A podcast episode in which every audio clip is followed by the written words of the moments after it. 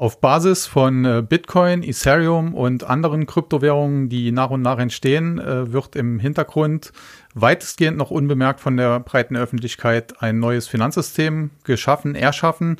Und dieses Finanzsystem äh, ist durchaus in der Lage, das aktuelle abzulösen. Im Leben nicht. Es folgt Im Leben nicht. Der ehrliche Trierer Podcast mit Christoph Jan Longen. Präsentiert vom Walderdorfs in Trier und dem Trierischen Volksfreund. Spätestens seit Elon Musk anderthalb Milliarden Euro in Bitcoin investiert und der Kryptowährung zu einem zwischenzeitlichen Hoch verholfen hat, sind Anleger fasziniert. Was aber steckt dahinter und wie kommt man überhaupt an die begehrten Coins, die ausschließlich digital gehandelt werden? Wer den Klassiker Rich Dad Poor Dad von Robert Kiyosaki gelesen hat, der weiß zudem, dass finanzielle Intelligenz und die Lehre vom passiven Einkommen nicht unbedingt zu der Bildung gehört, die in der Schule vermittelt wird. Und von den Eltern und Verwandten gibt's dazu als Beitrag höchstens auch mal das Sparbuch. Jemand, der sehr früh sein Glück und auch sein Können an der Börse versucht hat und auf Bitcoin und andere Kryptowährungen schwört, ist Buchautor und anerkannter Experte in der Investmentszene, betont aber auch immer wieder, dass er stolz darauf ist, aus Trier zu kommen. Und das ist Sascha Huber. Lieber Sascha, herzlich willkommen, schön, dass du da bist. Ja, vielen Dank für die Einladung. Wann wusstest du denn, dass die Finanzwelt noch ein bisschen mehr zu bieten hat, als die Erträge aus Taschengeld und Zeitungsaustragen aufs Sparbuch einzuzahlen? Ja, also grundsätzlich habe ich als Kind bei uns im Neubaugebiet äh, in, an der Mosel den Volksfreund ausgetragen, jeden Monat 150 D-Mark damals noch verdient. Mhm. Dann gab's von meiner Oma auch ein Sparbuch mit knapp 3000 D-Mark drauf. Mhm. Das hat sie angelegt, als ich geboren wurde und dann über 18 Jahre jeden Monat, glaube ich, 5 Mark eingezahlt, also 60 Mark im Jahr mal 18 sind dann bisschen mehr wie 1000. Und damals gab's halt noch Zinsen, so dass dann 2800 Pi mal Daumen draus geworden sind. Äh, ich fand das allerdings relativ äh, mickrig, die Rendite, obwohl die Zinsen damals noch höher waren. Waren drei Prozent damals, ne? Ja, fünf. Prozent, mhm. glaube ich sogar. Ui. Und äh, fand das trotzdem relativ mickrig und habe dieses Geld als Startkapital genommen an der Börse. Habe zunächst mal vier Aktien gekauft. Wie alt warst du da nochmal? Äh, es war so mit 16. Mhm. Man musste zu dieser Zeit, also Trading war das nicht, äh, war auch damals gar nicht möglich. Es gab keine Online-Poker und sowas. Ich hatte ein Depot bei der Sparkasse mhm. und eine Order, also ein Kauf aber auch ein Verkauf wieder, hat jeweils 50 D-Mark gekostet. Wie also, hat man das gemacht damals? Das, äh, weil ich ja noch nicht volljährig war, musste das per Fax und Unterschrift der Eltern noch gehen. Und wie gesagt, die Orderkosten waren extrem hoch. Und äh, deswegen habe ich mich erstmal für vier Aktien entschieden, habe also in jede so etwa Pi mal Daumen 750 D-Mark reingelegt. Mhm. Kann die vier Aktien auch nennen. Das waren aus dem DAX damals, wie heute, Continental, Microsoft, McDonalds und Nike. Das waren Firmen, die ich auch kannte, von denen ich Produkte, beispielsweise Nike, trage ich heute noch bevorzugt. Mhm. Und äh, mit diesen Aktien habe ich eigentlich ganz gut, also langfristig wäre das auch eine sehr gute Investition gewesen, hätte man die bis heute über 20 Jahre durchgehalten. Aber ich habe auch so ganz gut mit denen verdient. Continental, okay, war erstmal ein Rohrkrepierer, hat nicht viel gebracht. Äh, Microsoft hat sich in einem Jahr verdoppelt. McDonald's hat etwa 30 Prozent plus gemacht und es gab vierteljährlich, also quartalsweise zahlen die Amerikaner Dividende. Es gab immer ein nettes Taschengeld zusätzlich. Mhm. Und äh, die Nike, die war jetzt nicht so der Bringer, äh, hat relativ wenig gemacht. Äh, dann bin ich äh, damals aufgrund auch meines Studiums im mhm. technischen Bereich. Lass uns mal kurz bei der Schulzeit bleiben, lieber Sascha. Wie haben denn deine Mitschüler darauf reagiert, dass du jetzt hier so Experimente machst, während die anderen noch sich darüber gefreut haben, dass immer im Januar im Knacks-Sparbuch da noch eine Zeile dazugekommen ist? Ja, also wir hatten grundsätzlich bei uns auf der Schule gab es schon zwei, drei Leute, die sich auch mit Aktien befasst haben. Aber generell hat man das eigentlich zu der Zeit gar nicht so gewusst. Wir haben das erst hinterher bei so einem Klassentreffen dann mhm. äh, mal eruiert. Also als wir dann schon längst Abitur hatten, also ich glaube es ist fünfjährig oder so, äh, haben wir dann festgestellt, dass wir damals äh, drei, vier Leute doch schon waren, die mit Aktien spekuliert haben. Und ja, äh, zum Teil kenne ich die Leute auch heute noch äh, habe auch noch Kontakt zu denen, aber die Wege haben sich natürlich grundsätzlich getrennt. Also ich bin, glaube ich, der Einzige, der noch den Finanzmärkten treu geblieben ist. Also es gab ja da auch so eine Phase, ich glaube, das war im Zusammenhang mit der Telekom-Aktie, wo sehr, sehr viele Menschen investiert und dann auch leider vieles verloren haben, dass dann irgendwie so ein gesellschaftliches Trauma entstanden ist, dass man die Börse dann auch tatsächlich mit so Begriffen wie Verzocken, Totalverlust und äh, ja, Pleite äh, in Verbindung bringt. Wie stehst du dazu? Ist das tatsächlich so? Also grundsätzlich, ich persönlich war nie Telekom-Aktionär, mein Papa ist es bis heute. äh, grundsätzlich, wenn man die die Aktie sich anschaut, auf lange Sicht äh, steht die heute, glaube ich, ziemlich genau mhm. da, wo sie auch beim Börsengang stand. Allerdings hat man trotzdem auch über die Jahre fast doppelt so viel Geld jetzt, weil die halt regelmäßig doch fünf Prozent Dividende fast zahlen äh, oder gezahlt haben. Also so schlecht war das Investment nicht. Man muss allerdings damals sagen, äh, die Aktie kam zu, glaube ich, 28 D-Mark und 50 Cent raus, also 14 Euro irgendwas, ist dann in der Spitze bis auf über 100 gestiegen. Das war natürlich in dieser Dotcom-Bubble-Phase, mhm. Internet-Hype des Jahres 2000. Und insofern hat die Aktie, die ja damals so als Volksaktie auch propagiert wurde, sicherlich äh, ja die Aktienkultur geschädigt. Aber ich würde es jetzt nicht nur der Telekom in die Schuhe schieben wollen. Also es gab ja auch den neuen Markt, wo ich zum Beispiel sehr äh, viel tätig war. Mhm. Erfolgreich Und, äh, oder hast du da auch mal ähm also grundsätzlich habe ich aus den 3000 D-Mark Startkapital innerhalb von zwei, drei Jahren 100.000 gemacht. Also relativ erfolgreich, bin auch relativ auf dem Höhepunkt ausgestiegen, habe mir dann auch ein schönes Auto geleistet, Dreier BMW damals. Mhm. Äh, Problem war, ich war rechtzeitig raus, habe mir das dann angeguckt. Der Markt hat sich in einem halben Jahr etwa halbiert und ich dachte dann, naja, nach so einer Halbierung äh, kann man wieder reingehen. Bin dann leider zu früh wieder rein und habe dann doch noch äh, eine ganze Stange verloren. Aber insgesamt, äh, ja, war der neue Markt für mich positiv und ich sehe ihn auch generell als positiv für die deutsche Wirtschaft an, weil man muss im Nachhinein sagen, es gab am neuen Markt etwa 350 Firmen, die mhm. da gelistet wurden, alles Startups. Äh, es gab 15, 20 Betrugsfälle auch. Äh, das war natürlich, ist schlecht, ganz klar. Es gibt natürlich auch, es sind Startups. Normalerweise scheitern neun von zehn Startups. Mhm. Am neuen Markt hat etwa die Hälfte überlebt. Also schon mal eine deutlich bessere Quote. So ganz schlecht waren die also nicht. Mhm.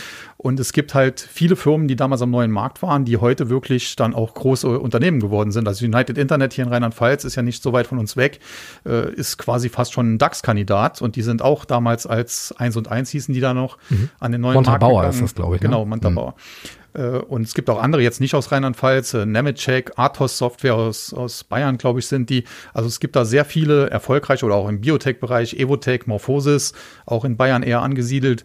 Also der neue Markt wird mir aus meiner Sicht heute im Nachhinein immer ein bisschen zu schlecht geredet. Wobei man aber schon klar sagen muss, es gab halt ein paar Betrugsfälle und es ist logisch, dass bei Startups halt auch nicht jedes überlebt. Das äh, war vielleicht damals äh, in dem Hype, haben das die Anleger ein bisschen vergessen, aber auch die deutsche Börse mhm. ist da ihrer Verantwortung nicht ganz gerecht geworden, hätte vielleicht da ein bisschen mehr warnen müssen. Aber die waren natürlich auch, im Nachhinein kann man das natürlich immer leicht kritisieren, die waren natürlich auch ein bisschen besoffen von ihrem Glück. Ne? Ja, und wir müssen jetzt tatsächlich auch mal so ein bisschen äh, ausnüchtern und vor allen Dingen Gang runterschalten, denn auf vielfachen Wunsch der Community wollen wir heute über Bitcoin sprechen. Du hast wann zum ersten Mal von Bitcoin gehört? Das Lustige ist, ich habe den quasi beim Start erlebt, am 3. Januar 2009. Ich habe damals bei einem Startup in München gearbeitet, von zu Hause aus allerdings. Mhm. Und wir hatten wöchentlich immer montags so eine Telco, weil fast alle im Homeoffice gearbeitet haben, damals schon. Ist ja heute mit Corona Standard geworden. Wir entwickeln und, uns, ja. und äh, da haben wir das verfolgt und haben das eigentlich belächelt. Und der erste Kurs, der da festgestellt wurde, war, man konnte für einen Dollar knapp 1500 Bitcoins kaufen. Also kann man sich ausrechnen 0,00 mhm. irgendwas. Äh, und wir haben drüber gelacht, haben gesagt, ja, die neue Weltwährung entsteht, äh, alles Quatsch, wird sowieso nichts. Und dann habe ich drei Aber Jahre gekauft später, hast du es trotzdem? Nein, gekauft habe ich es zu dem Zeitpunkt leider nicht. Mhm. äh, dann habe ich aber drei Jahre später auf den Kurs geguckt und da stand der bei 10 Dollar. Und dann dachte ich mir, naja, vor äh, drei Jahren hättest du für einen Dollar noch 1500 Bitcoins bekommen.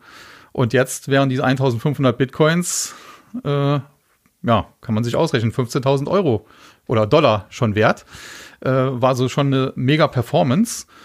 Vor 15.000-fach kann man ja fast mhm. sagen.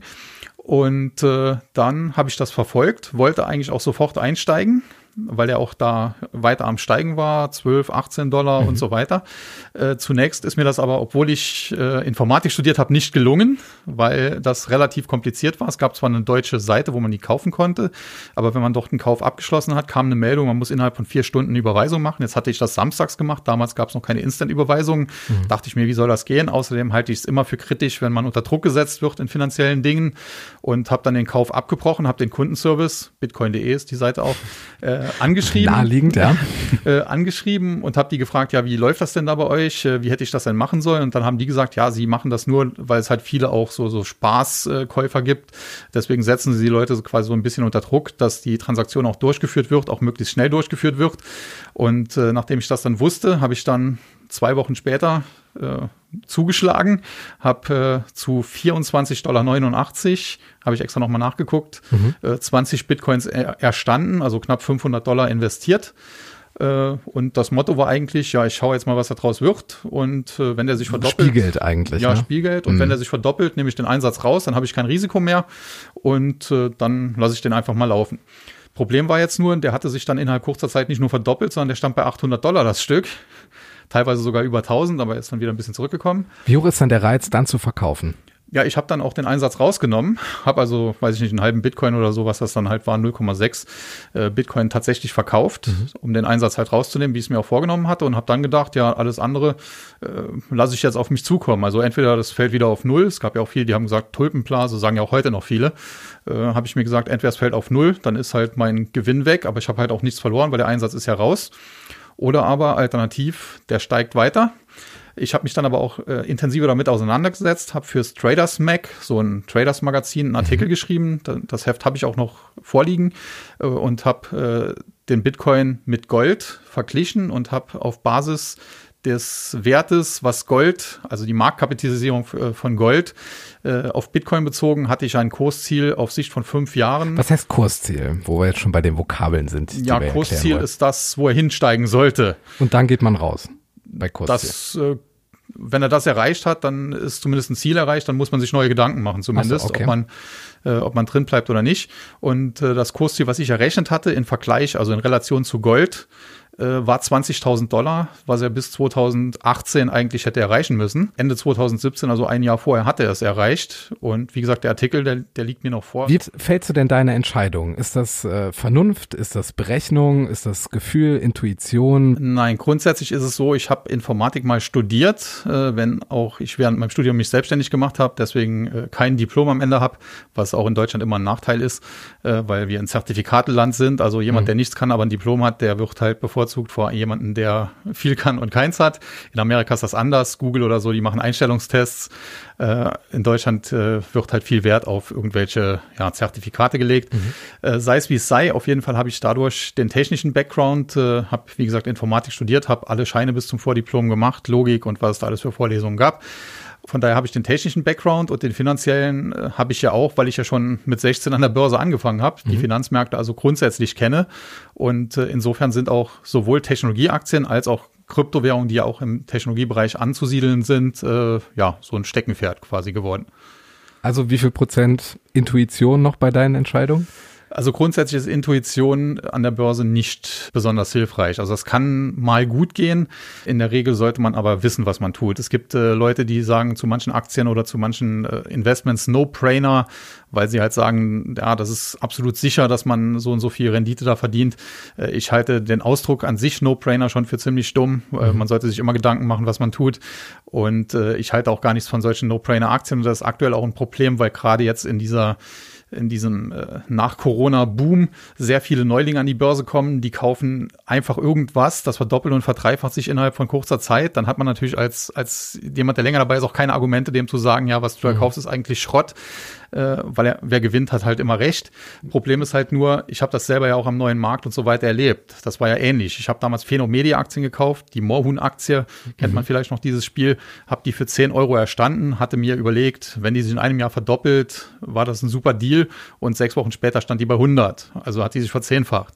Und dann äh, natürlich, wenn man als Neuling kommt äh, und gleich solche Gewinne macht, dann fühlt man sich natürlich als der Börsengott und denkt natürlich, ja, äh, das ist doch alles ganz einfach. Man braucht auch keine Ausbildung, um, um um an der Börse zu handeln. Kann ja jeder machen, geht zum Broker, macht ein Depot auf, legt los. Und äh, das ist halt sehr, sehr gefährlich, weil man sich dann überschätzt. Man sieht die Risiken nicht, man sieht nur die Chancen. Und äh, das geht teilweise zwei oder auch drei Jahre gut. Ich kenne Leute, die haben damals am neuen Markt äh, aus, aus wenigen tausend sogar eine Million gemacht. Problem ist nur, als der neue Markt dann gecrashed ist, war alles weg. Lass uns mal beim Bitcoin bleiben. Vielleicht äh, fangen wir das wirklich mal ja. komplett von Null an für diejenigen, die das jetzt wirklich nur als Begriff kennen. Was ist das überhaupt? Ein Bitcoin oder eine Kryptowährung? Ja, ein Bitcoin ist halt eine virtuelle Währung, eine Kryptowährung. Sie ist im Prinzip auch Fiat Money. Fiat Money ist alles äh, Geld, was nicht irgendwie gedeckt ist. Also früher gab es ja noch den Goldstandard, da war mhm. ja ein Dollar durch Gold unterlegt. Äh, das wurde ja aufgehoben von Nixon in den 70er Jahren. Und alle Währungen, die halt durch nichts hinterlegt sind, durch irgendeine Sicherheit, äh, nennt man halt Fiat Money. Das ist der Euro oder der Dollar auch und der Bitcoin im Prinzip auch. Es gibt eine Besonderheit beim Bitcoin. Grundsätzlich ist es natürlich, wie gesagt, eine virtuelle Währung, die nur im Netz existiert. Auf einer Blockchain nennt sich das Ganze. Was ist denn eine Blockchain? Ja, eine Blockchain ist ganz einfach zu erklären. Es ist eine dezentrale Datenbank. Und damit hat sich eigentlich schon. Okay, was heißt das konkret? Es ist also eine Datenbank, die im Internet steht, auf vielen verschiedenen Servern. Und da kann jeder Änderungen vornehmen alle, die Änderungen vornehmen, müssen halt bestätigen, ist diese Änderung, die da vorgenommen wurde, ist die korrekt. Ist es also demokratisch geregelt? Ist so demokratisch Blockchain. geregelt. Mhm. Wenn die Mehrheit der Leute oder der, der, der Rechner in dem Fall halt sagt, äh, diese Transaktion, die da durchgeführt wurde, die ist korrekt durchgeführt worden, dann wird die in die Blockchain eingetragen und wenn die Mehrheit das ablehnt, dann wird sie eben nicht eingetragen. Und wie wird man Bestandteil von dieser Community? Muss man da Geld investieren? Muss man da Mining betreiben? Das hört man auch immer wieder. Oder wie kann man denn in dieses Gremium hineinrutschen? Also grundsätzlich Kryptowährungen handeln und kaufen oder auch aufbewahren kann jeder. Dazu muss er auch gar nicht Teil des Netzwerkes sein. Wenn man Teil des Bitcoin-Netzwerkes werden will, muss man auf die Seite bitcoin.org ORG gehen, dann am besten natürlich auf deutsche Sprache hier in Deutschland, mhm. äh, kann sich dort die äh, Wallet-Software runterladen. Das ist die Bitcoin Core. Also so ein Portemonnaie quasi? Genau, virtuelles Portemonnaie. Aber diese Bitcoin Core ist eine, hat eine Besonderheit, denn wer die installiert, diese Wallet, die, die offiziell auch von Bitcoin ist, äh, der nimmt auch gleichzeitig am Netzwerk teil kann im Prinzip dann auch am Mining teilnehmen und somit Bitcoins erzeugen, wobei das sehr schwierig ist, weil das halt sehr teuer ist. Man kann aber auch Bitcoins einfach in anderen Wallets, äh, wo, wo nicht äh, quasi am Netzwerk teilgenommen wird, äh, aufbewahren oder zum Beispiel auf verschiedenen Kryptobörsen auch. Mhm. Und äh, was bedeutet äh, dieses Mining jetzt tatsächlich konkret? Also was muss man da an Hardware, an Software besitzen? Ja, das ist ein bisschen schwierig. Also es ist ein Algorithmus, der im Prinzip eine Lösung erfordert. Und äh, das ist ein sehr komplizierter Algorithmus, denn äh, die Blockchain, äh, in die Datenbank wird alles eingespeichert an Transaktionen, die mit Bitcoin durchgeführt werden. Äh, jetzt heißt das Ganze deswegen Blockchain, weil das Ganze in Blöcken, also die Datensätze sind Blöcke mhm. äh, von 1 Megabyte Größe passiert und jeder Block wird am Ende verschlüsselt. Und in diese Verschlüsselung hinein geht einmal der Schlüssel des Vorgängerblocks, deswegen Chain, weil es eine Verkettung ist, mhm. und alle Daten, Transaktionsdaten, die in dem Block stehen. Deswegen, wie gesagt, durch die Verkettung eine Kette von Blöcken, Blockchain. Und wer diese Verschlüsselung dieser Blöcke halt als erstes berechnet, der bekommt als Belohnung neue Bitcoins. Und äh, diese Belohnung an neuen Bitcoins, die war anfänglich 50 Bitcoins und wird Pi mal Daumen, also eigentlich ist es so eingerichtet, dass es alle vier Jahre halbiert wird. Allerdings dadurch, dass das Netzwerk schwankt, dass teilweise leistungsstärkere Rechner reinkommen, geht es meistens ein bisschen schneller wie vier mhm. Jahre. Und die wird aber auf jeden Fall in regelmäßigen äh, Abständen wird die halbiert. Das heißt, äh, die wurde am Anfang 2009 bis 2013 etwa, gab es 50 Bitcoins, neue Bitcoins für die Miner als Belohnung. Dann äh, von 2013 bis 2017 gab es 25. Von 2017 bis jetzt, äh, ja, letztes Jahr, 2020 war es sogar, äh, gab es dann 12,5 mhm. und aktuell gibt es halt nur noch 6,25. Und das ist auch der Grund, warum der Bitcoin am Ende begrenzt ist, weil halt diese Neuausgabe von Bitcoins immer weiter halbiert wird. Das ist dann mathematisch ein Grenzwert äh, und dieser Grenzwert ist 21 Millionen. Was ist denn, wenn diese 21 Millionen erreicht sind? Wie geht's dann weiter? Steigt dann nur der Wert oder wird man sich da irgendwas anderes überlegen? Dann gibt es grundsätzlich erstmal keine neuen Bitcoins für die Miner, was äh, für die schlecht ist, weil es natürlich äh, ja auch eine Geldbelohnung letztendlich mhm. ist durch den Kurs, durch die Kursentwicklung. Aber die Miner verdienen nicht nur durch diese neu erzeugten Bitcoins, sondern die kriegen auch heute schon einen Teil der Transaktionsgebühren. Und in Zukunft wird sich das halt weiter verschieben. Am Anfang war halt der Großteil die, diese 50 neuen Bitcoins und nur ganz wenig Transaktionsgebühren in Form, äh, also noch zusätzlich obendrauf. Und am Ende wird sich dahin verschieben, dass halt die Belohnung neu erzeugter Bitcoins null und äh, die Transaktionskosten werden die Miner aber vereinnahmen. Börse funktioniert ja denke ich mal, auch wie Bitcoin auch nach Angebot und Nachfrage. Ich könnte mir vorstellen, dass sich jetzt auch Menschen, die jetzt eben dieses System mit etabliert haben oder darin tätig sind, auch vielleicht das Ganze so ein bisschen kritisch beäugen, dadurch, dass jetzt Geld eben in Kryptowährungen geht, was ja vielleicht auch an der Börse fehlt. Äh, wer sind denn so diejenigen, die das jetzt beispielsweise nicht gut heißen, die jetzt nicht wollen, dass äh, da jetzt eine neue Währung entsteht oder dass das immer mehr an Attraktivität gewinnt, dass Menschen beispielsweise das auch als Bezahlmodell nehmen müssen. Und da sind sie ja völlig unabhängig von Banken und sind dazu in der Lage, das im Grunde mit ihrem Handy virtuell dann damit zu bezahlen? Oder wie darf man sich das vorstellen? Ja, also ursprünglich ist Bitcoin tatsächlich als Bezahlsystem gegründet worden. Ja. Er hat allerdings äh, extreme Schwächen da drin. Also es sind äh, sieben, wenn man es ein bisschen hochskaliert, vielleicht auch 14, 15 äh, Transaktionen pro Sekunde möglich mit diesem Netzwerk. Äh, zum Vergleich, Visa oder andere Kreditkartenunternehmen können mehrere tausend pro Sekunde abwickeln. Mhm. Oder Apple das, Pay ist ja, wahrscheinlich dann. Das, das ist halt äh, sehr stark limitiert. Das ist schon mal ein Problem. Das zweite Problem ist, wenn das Netzwerk stark genutzt wird, steigen die Transaktionskosten. Derzeit kostet eine Bitcoin-Transaktion 110 Dollar. Wenn man man natürlich Bitcoin im Wert von einer Milliarde überweist, ist das immer noch nichts. Mhm. Äh, aber wenn man natürlich nur fünf Dollar überweisen will, kann man es eigentlich nicht nutzen. Äh, das heißt, das ist natürlich eine Schwäche von diesem Netzwerk. Nichtsdestotrotz, äh, Bitcoin selbst wird als Art digitales Gold mittlerweile gesehen von vielen. Mhm. Äh, hat natürlich da viele Vorteile, wenn ich einen Goldbarren. Muss ich es ja auch erst tauschen, bis mir das jemand abnimmt. Ja, nicht ne? nur das. Wenn ich jetzt mal von, von schlimmen Sachen ausgehe, es gäbe hier in Deutschland Unruhen oder was und ich will hier flüchten und dann setze ich mich mit fünf Goldbarren ins Flugzeug, das ist ein bisschen komisch. Wäre ein bisschen auch, viel auch ein bisschen, auch ein bisschen schwierig. Also das Zeug wiegt ja auch ein bisschen bisschen was. Mhm. Äh, Bitcoins hingegen kann ich quasi wie E-Mails, äh, die brauche ich gar nicht mehr wegsenden, sondern ich muss mich nur dann, was weiß ich, in einem anderen Land, wo ich dann bin, über Internet in meine Wallet einloggen und habe da vollen Zugriff. Das heißt, äh, die sind natürlich äh, viel einfacher zu handhaben. Grundsätzlich ist es aber so, dass äh, auf Basis von Bitcoin, wie gesagt, als Zahlsystem ist er eigentlich fast schon gescheitert, muss man sagen. Mhm. Er ist aber die Leitkryptowährung, so ähnlich wie der Dollar die Weltleitwährung ist. Und äh, es gibt natürlich andere Kryptowährungen. In erster Linie ist die Nummer zwei Ethereum zu nennen. Äh, es gibt aber noch weitere, Polkadot und so weiter. Da müsste man jetzt in die Tiefe gehen, mhm. äh, die andere Möglichkeiten haben. Also es gibt mittlerweile auch schon Kryptowährungen, die können 60.000 Transaktionen pro Sekunde und mehr abwickeln. Und äh, das äh, ist dann teilweise sogar mehr als Visa kann. Aber es gibt sogar auch Lösungen äh, für Bitcoin zu skalieren.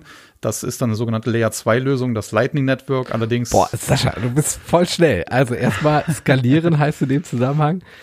Ja, skalieren heißt in diesem Zusammenhang, äh, dass man halt dafür sorgt, dass äh, mehr Transaktionen abgewickelt werden können. Okay.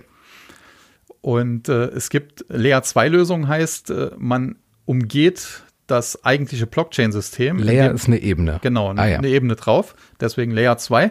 Äh, die umgeht man, indem man, das nennt sich Lightning Network, draufsetzt.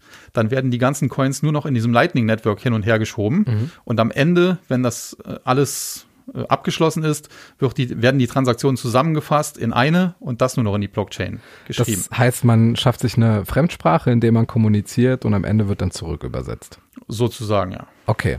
Äh, jetzt gibt's Bedenkenträger auch äh, in den Reihen der Umweltschützer. Beim Mining wird ja sehr, sehr viel Energie verbraucht.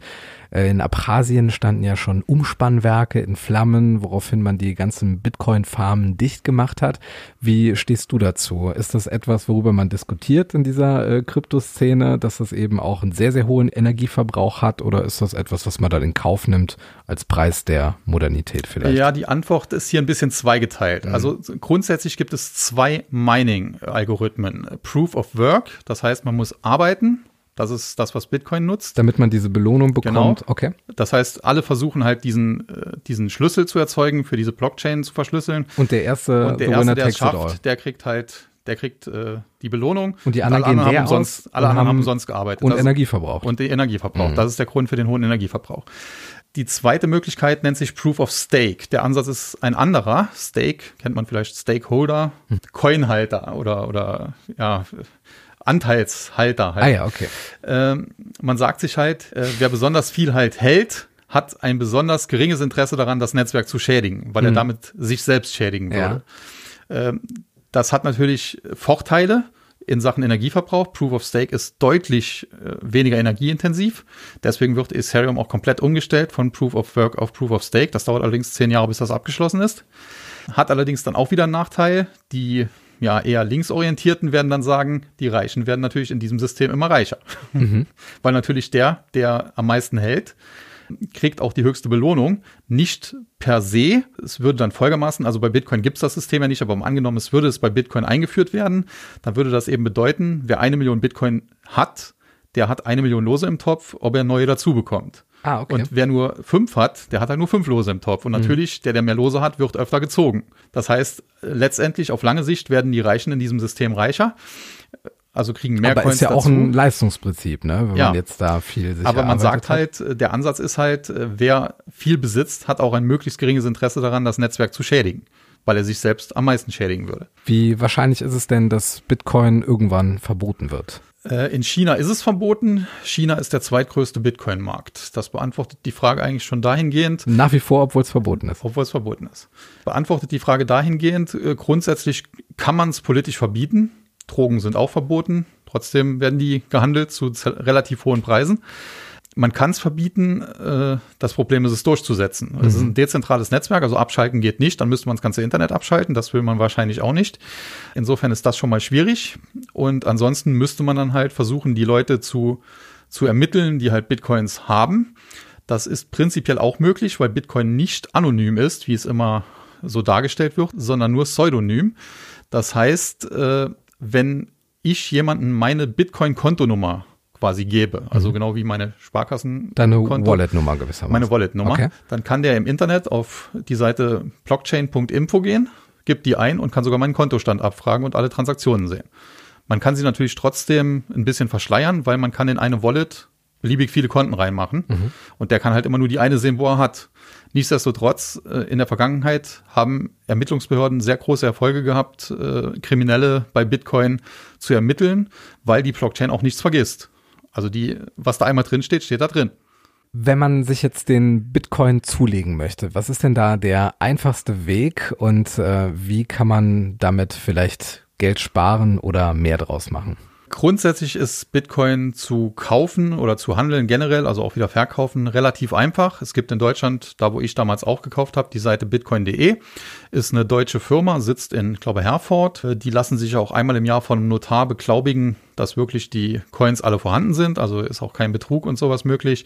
Nachteil ist, es gibt da halt nur ganz wenig Auswahl, also neben Bitcoin nur noch fünf andere verschiedene Coins und äh, die Kosten sind natürlich auch etwas höher. Grundsätzlich, deutsche Angestellte verdienen mehr als irgendwo in China oder so. Mhm. Und so ein Notar, der das einmal im Jahr beglaubigt, kostet auch Geld und äh, deutsche Steuerpflichten und alles Mögliche eben auch. Äh, aber das wäre natürlich für Anfänger der, der einfachste und auch relativ sichere Weg. Äh, einfach auf bitcoin.de ins Internet gehen, sich da anmelden, am besten auch mit Zwei-Faktor-Authentifizierung und da, man muss auch keinen ganzen Bitcoin kaufen, also der ist in 100 Millionen Untereinheiten Satoshi genannt, gestückelt. Man kann sich also auch zum Beispiel für den Anfang einfach nur mal, weiß ich nicht, 200 Satoshi kaufen. Das wären dann 0,00002 Bitcoin.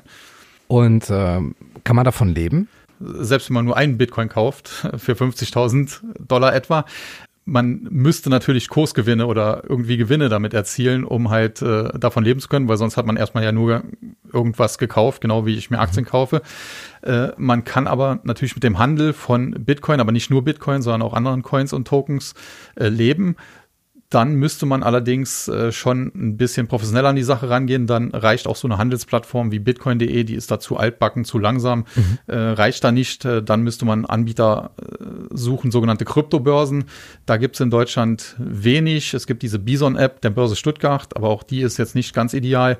Äh, ansonsten die beiden großen Anbieter in dem Bereich sind aus Amerika Coinbase, die jetzt auch in, demnächst an die Börse gehen und äh, aus China ursprünglich stammen, mittlerweile aber auch mit einer Europatochter in Malta mhm. äh, wäre Binance. Und das ist auch meine favorisierte Plattform. Mhm.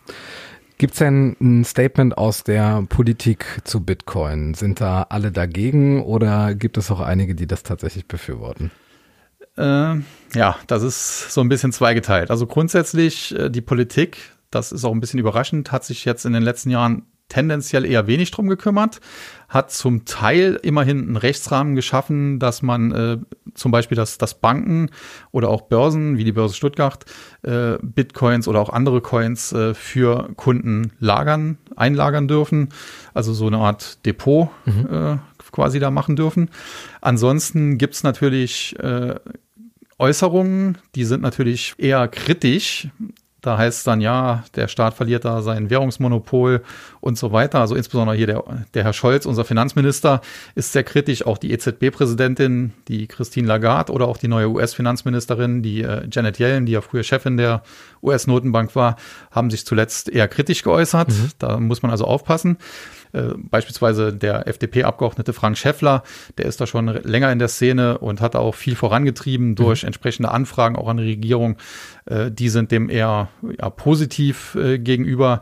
Die verfolgen halt eher so den Ansatz der österreichischen Schule von Hayek und so weiter, der ja gesagt hat, äh, auch bei Währungen muss es einen Wettbewerb um die Beste geben. Mhm. Und äh, das wäre in dem, in dem Fall durch, durch Bitcoin ja der Fall.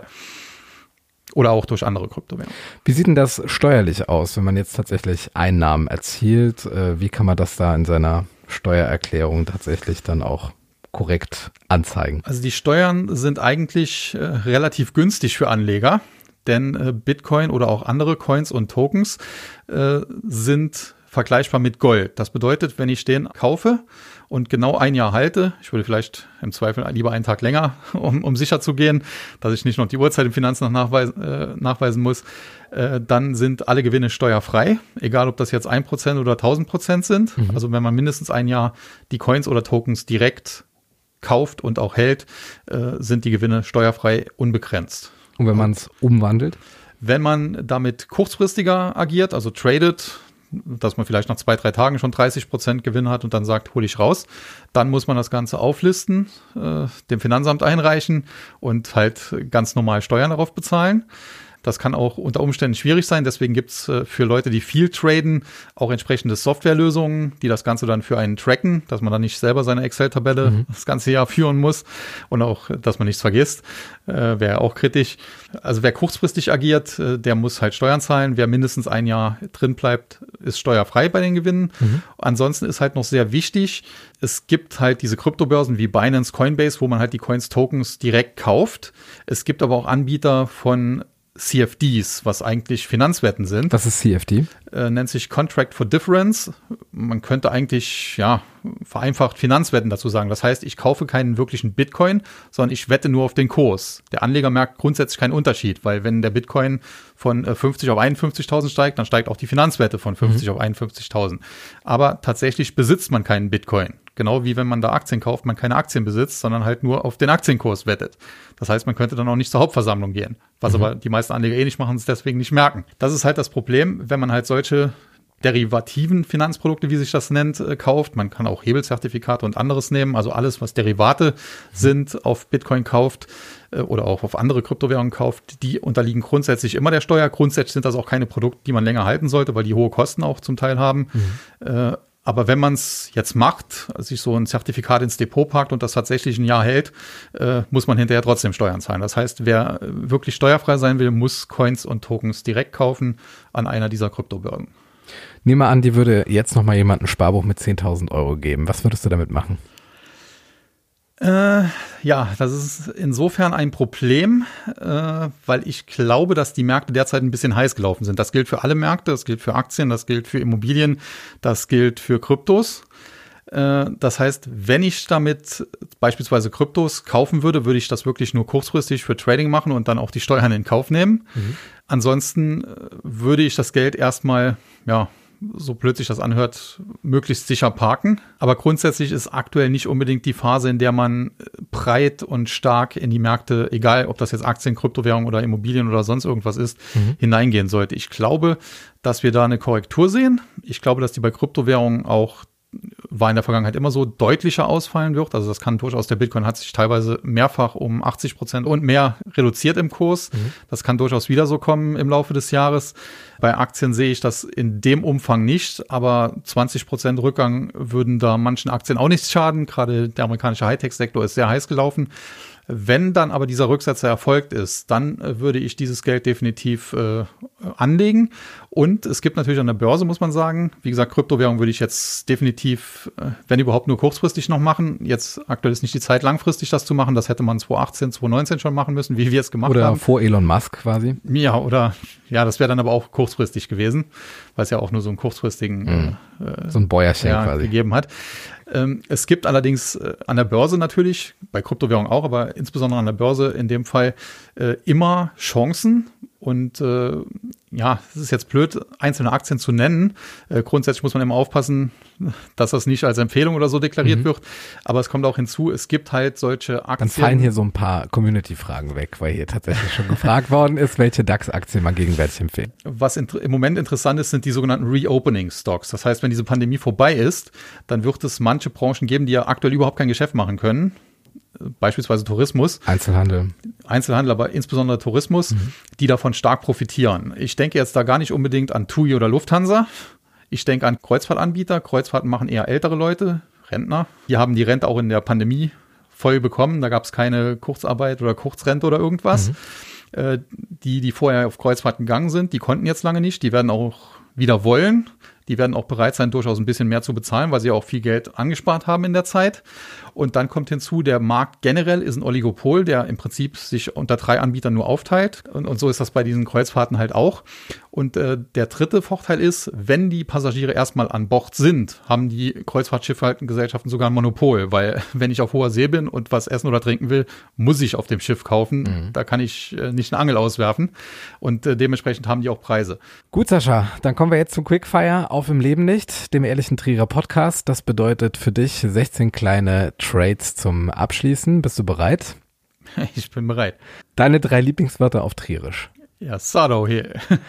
Sind auch tatsächlich drei Wörter. Dein Lieblingsort in Trier. Nimm mir den Luxemburger Turm. Dein Trierer Lieblingsgericht. Ja, das ist ganz einfach. Krumpay Schnietscher. Wie oft warst du in deinem Leben schon auf der Porta Nigra? Mm, glaub dreimal. Das letzte Konzert, das du besucht hast? äh, gute Frage. Gildo Horn. äh, wo parkst du, wenn du mit dem Auto in der Stadt bist? Äh, meistens im City Parkhaus. Deine Lieblingsgastronomie in Trier? Der Coyote. Dein Lieblingstrierer, deine Lieblingstriererin? Ja, das ist Gildo. Wann ist man deiner Meinung nach reich? Äh, ich glaube, dass das weniger mit Geld zu tun hat, sondern mehr mit äh, menschlichen Beziehungen. Also ich habe auch immer versucht, den Kontakt zu meinen Freunden zu halten, die zum Teil ja auch auf, ich komme ja vom Dorf eigentlich, äh, die auch noch auf dem Dorf leben. War jetzt letztens auch noch, wir haben zusammen Super Bowl geguckt oder Geburtstag noch äh, nach Corona-Regeln gefeiert. Äh, ich glaube, dass äh, menschliche Beziehungen äh, mehr wert sind als Geld. Was hältst du von der Krypto-App B? Gar nichts, kompletter, totaler Scam und Betrug. Was ist für dich Geldverschwendung und andererseits, was ist für dich Geiz? Ich sag mal so, ich gebe gerne Geld aus, äh, wenn ich dafür auch was Vernünftiges bekomme. Dann darf es auch ein bisschen mehr sein. Ich würde mir jetzt aber auch nicht jeden Tag äh, eine, eine Magnumflasche Champagner gönnen, nur weil ich es vielleicht kann. Äh, dann ist ja auch irgendwann nichts Besonderes mehr. Wer ist in der Finanzbranche dein großes Vorbild? Ja, da gibt es eigentlich mehrere grundsätzlich so vom langfristigen Investmentansatz her, Warren Buffett ist da immer klar zu nennen. Es gibt aber auch äh, gerade im Technologiebereich äh, einige ganz gute. Ich würde hier insbesondere Mark Andresen nennen, der ursprünglich mal Netscape mitgegründet hat und jetzt bei Andresen Horowitz äh, sehr stark in Technologie investiert hat, beispielsweise sehr früh in Skype oder Spotify, also auch Firmen, die man kennt, äh, investiert und ist auch in, im Kryptobereich sehr aktiv. Was sind deine drei Lieblingsbücher? Auf jeden Fall Goethes Faust. Habe ich auch mein Abitur mitgemacht in Deutsch, weil ich musste eine Sprache nehmen neben meiner Naturwissenschaft. und äh, mein Lehrer meint, ich soll eine nehmen, die ich auch sprechen kann, also kein Französisch. Ansonsten hier der Robert Kiyosaki ist ganz äh, Rich Dad Poor Dad, ganz interessant, eher so ein ja, Sachbuch, Geldbuch auch. Ja, und das dritte wird dann das sein, was ich selber verfasse. Oh, kann man da schon was zum Titel sagen? Äh, ja, das heißt Krypto-Trading ganz einfach. Äh, sollte eigentlich auch schon lange erschienen sein. Zunächst war es meine Schuld, weil ich die Arbeit an so einem Buch zu sch äh, schreiben etwas unterschätzt habe. Das dauert also länger, als man so gemeinhin annimmt. Mhm. Zumindest wenn man es selber macht und keinen Ghostwriter damit beauftragt. Zuletzt war es dann aber auch der Verlag. Die hatten teilweise Probleme, weil die Lektoren Covid erkrankt waren. Dann sind die auch noch umgezogen mhm. und dann sind die Kurse explodiert, so dass das Ganze nochmal überarbeitet, abgedatet werden muss. Aber äh, sollte jetzt im November dann erscheinen spätestens. Wie stehst du zum Bargeld? Grundsätzlich ist so ein zweigeteiltes äh, Verhältnis. Grundsätzlich ist Bargeld so eine Art gedruckte Freiheit. Also komplett abschaffen äh, halte ich nicht viel von. Dann kann man auch negative Zinsen alles durchsetzen.